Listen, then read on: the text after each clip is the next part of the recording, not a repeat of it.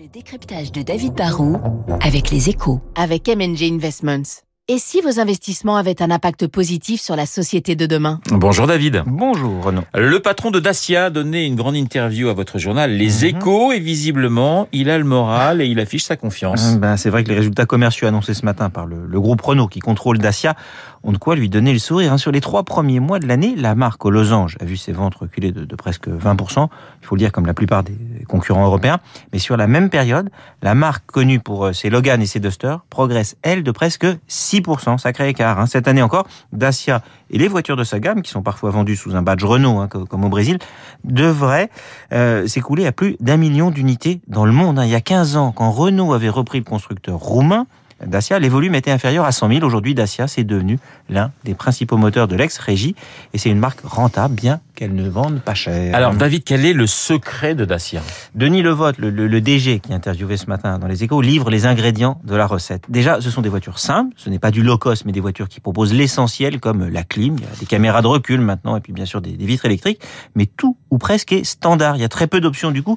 Ce sont des voitures plus simples à fabriquer et plus simples à vendre, car il n'y a qu'une fourchette de prix très resserrée, et puis surtout, il n'y a pas de rabais. Dacia est d'ailleurs devenue la première marque en France et la troisième en Europe auprès des particuliers. C'est la voiture des gens qui payent leur voiture, qui n'ont pas de voiture de fonction et qui recherchent le meilleur rapport qualité-prix.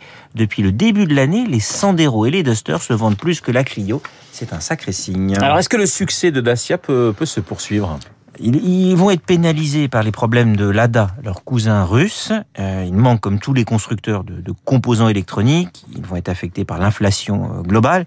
Et il faudra bien qu'ils arrivent un jour à accélérer dans les modèles électriques tout en restant abordables. Mais je crois qu'il y aura de la demande sur la durée pour des voitures qui ne coûtent pas trop cher parce que le prix des voitures qui sont de plus en plus équipées coûte de plus en plus cher. Le prix moyen en France d'une voiture l'an dernier était de 26 000 euros contre 13 000 chez Dacia. Aujourd'hui, de nombreux acheteurs de la marque, d'ailleurs, sont des ménages qui ont les moyens. Ce n'est pas une voiture de pauvres, mais une voiture pour ceux qui veulent un achat malin. Dacia l'a bien compris et du coup, la marque élargit son offre. Elle propose des voitures familiales, des 4x4 de plus en plus imposants et elle mise sur le look, sur son nouveau logo. Le patron de la marque le dit d'ailleurs ce matin, le prix, ça permet d'attirer l'attention. Après, il faut donner envie.